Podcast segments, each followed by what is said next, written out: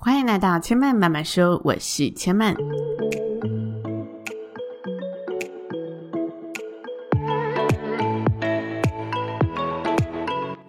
目前频道在 Apple Podcast、Spotify、KKBox 以及 Google Podcast 都听得到。喜欢的朋友，欢迎帮千曼订阅并留言评论，让更多人可以认识千曼慢慢说喽。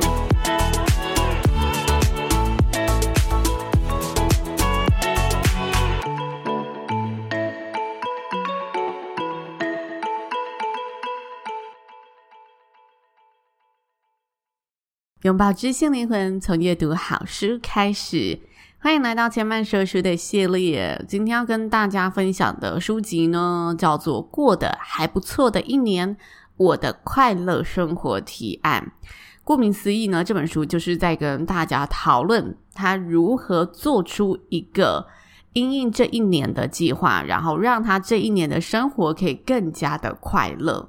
那他一开头呢，就引用了一个也许大家有看过的研究，这研究很有名。那研究内容呢，是在指出一个人快不快乐，五十 percent 是由基因决定，十 percent 因境遇而起，而接下来的四十 percent 则是可以透过个人的行为想法来增减我们的快乐。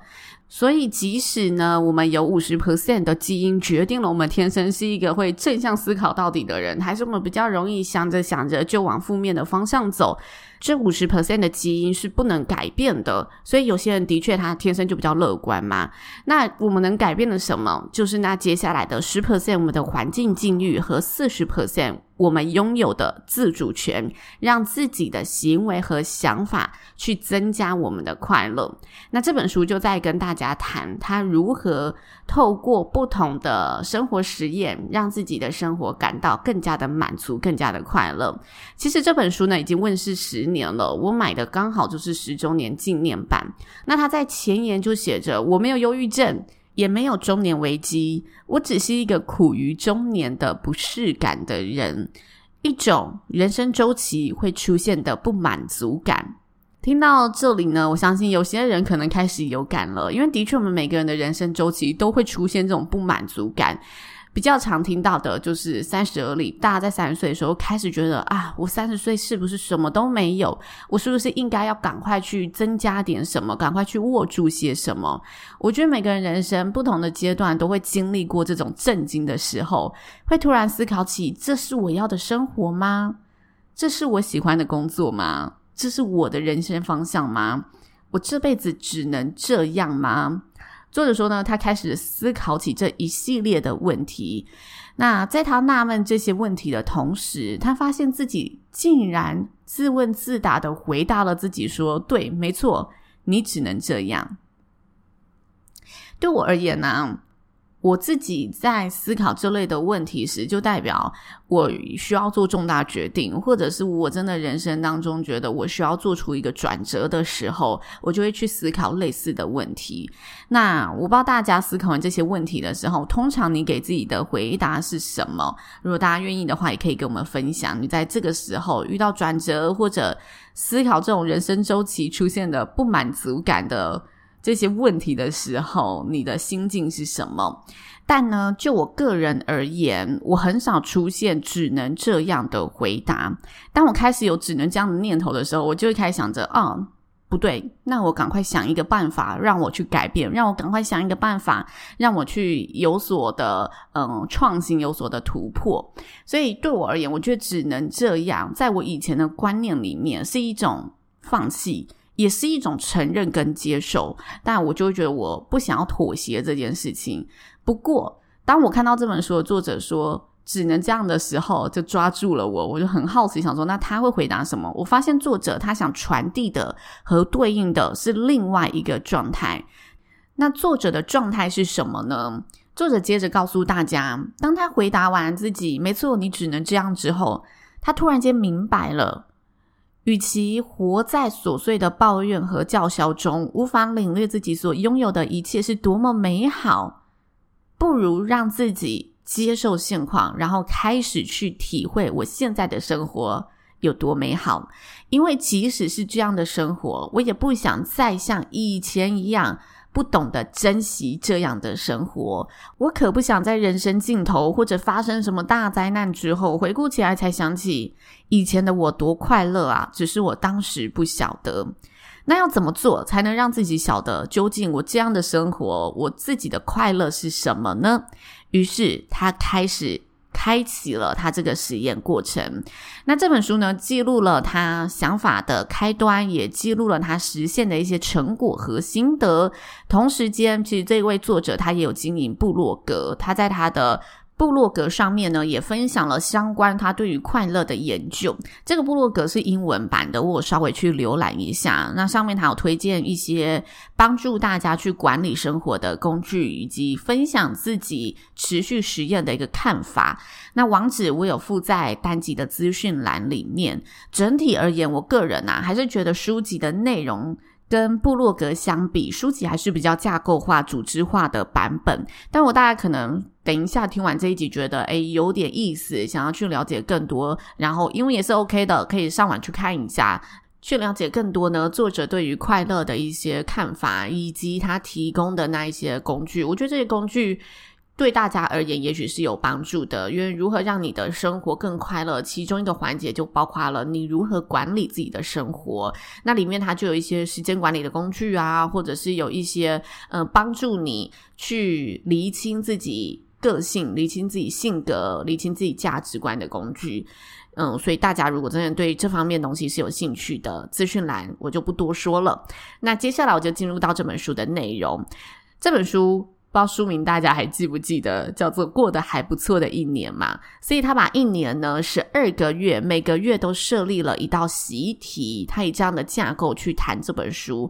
那这个习题呢，都是从让自己更快乐的价值去延伸。所以一开始他就思考着如何让自己去列出我认为在生活里面最能左右我快乐的十二道习题。那作者列出的十二道习题，我这里也分享给大家。首先，他列出的是婚姻，再来是亲子关系、朋友、永恒、态度、工作、玩乐、热情、活力、金钱、专注。最后一个月，第十二月，他。嗯，设立的快乐的习题是回顾总结。那大家一定很好奇，他怎么锁定这些主题的？首先，作者呢，他分享了他搜集了非常多探讨快乐的资料和书籍，无论是从神学的角度、宗教的角度、科学的角度，还是哲学的角度，他全部呢都网罗吸收。接着，他列出自己对于快乐的价值观。那里面，我觉得大家列出来的内容一定会不一样，但里面有一个，我觉得大家一定都会 列出来的相关内容，那就是关系题。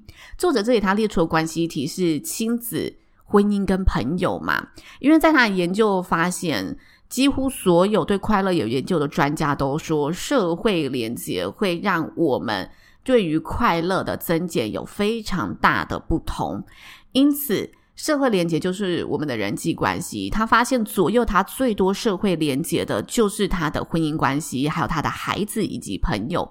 那其实从这里，我觉得就可以看出，大家在每个状态，状态就是指你人生阶段，以及在你呃每个人想要追求不同的目标里面，你想要产生的社会连接就会有所不同。像是我的社会关系体，我真的有认真想一下，我觉得我会。把它摆为朋友、父母跟客户同业关系，所以简言之，作者列出的这些快乐习题不一定是你的快乐习题，但是我们透过作者的这一些练习跟实践，可以去激发我们。如果换到我们身上，这个习题是合适的吗？那如果不合适，我想追求的是什么？那如果我想追求这个，也许我可以透过什么样相似的方法，或者作者的经验里去采集，我觉得可用的经验，去实践我的快乐生活提案。那以上所介绍的资讯呢，就是这本书里面他想要跟大家谈的大概念跟架构方向。那其实呢，我在看这类书籍的时候啊，我会特别注意一些有科学理论基础的论述。因为我觉得这类探索想法的书籍，有时候看一看，真的会很个人经验化。那这时候就会需要有一些科学理论基础，让这些概念更有说服力。那作者呢，因为他有去看一些科学理论的东西嘛，所以他时不时的也会把这一些科学佐证放在他的概念里头。那其中有一个理论呢，他是在讲述为什么具体化、清楚、可衡量的行动可以让人们的目标比较有所进展。这件事情听起来非常的合理化，对不对？我们都知道，我们要完成一件事情的时候，最好是可以有一个可衡量的指标，然后让我们在这个行动里面可以清楚的知道下一步是什么，然后一步一步来，有利于我们达成远大的目标。这件事情，我觉得大家都会觉得非常合理、非常正当。但是，为什么目标清楚下来之后，我们就会觉得一切都清晰了呢？首先，作者他说，美国开国元勋富兰克林其实就是自我实践的一个创始者。在富兰克林的自传里面，他曾描述过自己是如何遵守美德的。他设计了一个美德表，并且定出了十三项他想要培养的美德，就像是沉默、秩序、公正、谦逊，还有节制等等的内容。然后呢，他把十三项美德分配到了每个星期当中的不同天。可能星期一我要做到的就是沉默跟秩序，星期二我要做到的是公正跟谦逊。他就去做一个分配，然后每天在睡前为自己打分数，为这个美德表的项目打分数，看看自己是否实践了，一到十分给自己打几分。他做这件事情呢，让美德这件事情变得有一个具体可行动的方向。因为大家普遍觉得美德是很抽象、很难落实的嘛。但是富兰克林他日复一日透过这个计分表的方式，让抽象的目标概念有个具体化实践的方向。而这背后的科学基础呢，在目前的脑部研究当中有指出，人的心智往往会在我们没有察觉或刻刻意控制之下，无意识的形成了判断、动机、感觉等关键工作，而呢，影响我们去做这些无意识工作的一大因素，其实就是资讯的易得性。易得性指的是我们脑中有多容易想到这件事。这也就是为什么，当我们在判断事情的时候，我们比较容易从最近的经验当中去连接思考。当我在想我下一份工作要怎么找的时候，我比较容易往前往我上一份工作的经验去思考，而不是往我十年前的工作经验去思考。因为我们容易从易得性去联想我接下来的下一个决定，我接下来下一段事情要怎么判断。所以换个面向来说。当我们呢能主动的去建立脑中资讯的易得性，就可以在无意识之中强化和提醒自己某个目标和某个想法，让这个资讯呢在脑中更加的活跃，去影响我们的判断和关键行为。那为什么我会特别想分享这个科学理论呢？第一个原因嘛，就刚刚说过的，我觉得这一件事情把目标具体化这件事情，都是我们觉得很合理的。但我们背后没有想过，诶，其实脑中营运的过程是有科学理论的基础在，呃，告诉大家为什么有具体化的目标可以帮助我们更有进展。所以我觉得，诶，这一点很有趣，我从来没有接收过这样的资讯。再来第二点。我其实很喜欢看心理学的书籍，很多心理学的书籍都说一切始于想法。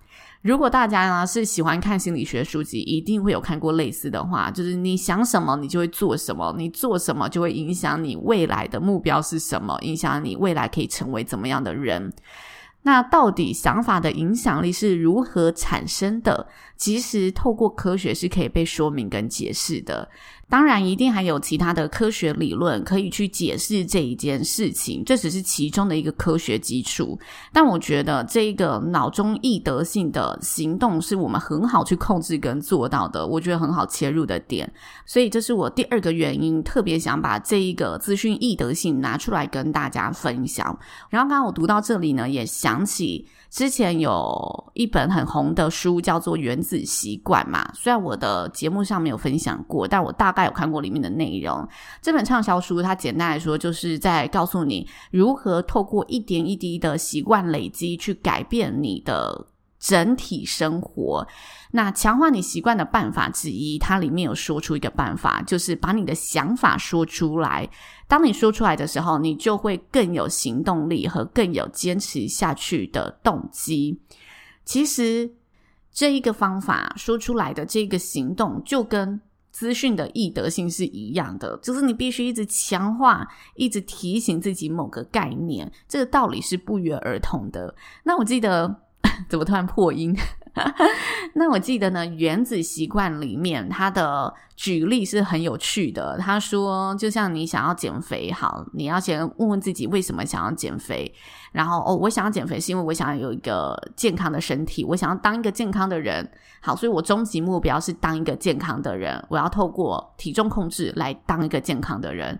所以，当你呢看到你想要吃的甜食的时候，你就要站在甜食柜前面跟自己说：“我要当一个健康的人。”然后他书里面就说：“诶，这件事情听起来是很愚蠢的、很笨的，但其实如果你试着去做做看，你多跟自己讲几次，你会发现你对自己多一点控制的力量，多一点掌控的力量，你不自觉的在加深自己这个目标的意向。”那谈到这里，大家一定跟我有相同的感受，就诶，知道为什么看完资讯易得性会突然联想起这本畅销书籍《原子习惯》所说的办法之一，因为我认为它其实就是相同的东西。但我在另外一本书里面发现这个科学依据，所以觉得这个科学依据是更加有趣的，因此拿出来跟大家分享，也希望大家可以更明确的知道。为什么想法可以左右我们的行为行动？为什么想法真的会有牵制我们的力量？它背后的科学原理是什么？以上就是千曼今天这本书的分享，下次会继续跟大家分享一些有趣的实验内容。那这个实验内容就不再是科学依据了，而是关于作者在快乐这件事情上的实验内容以及他的一些心得。所以，如果大家觉得有趣的话，下一集的说书内容要继续锁定喽。千曼慢慢说，今天就先说到这里了，也邀请大家下次再来听我说喽，拜拜。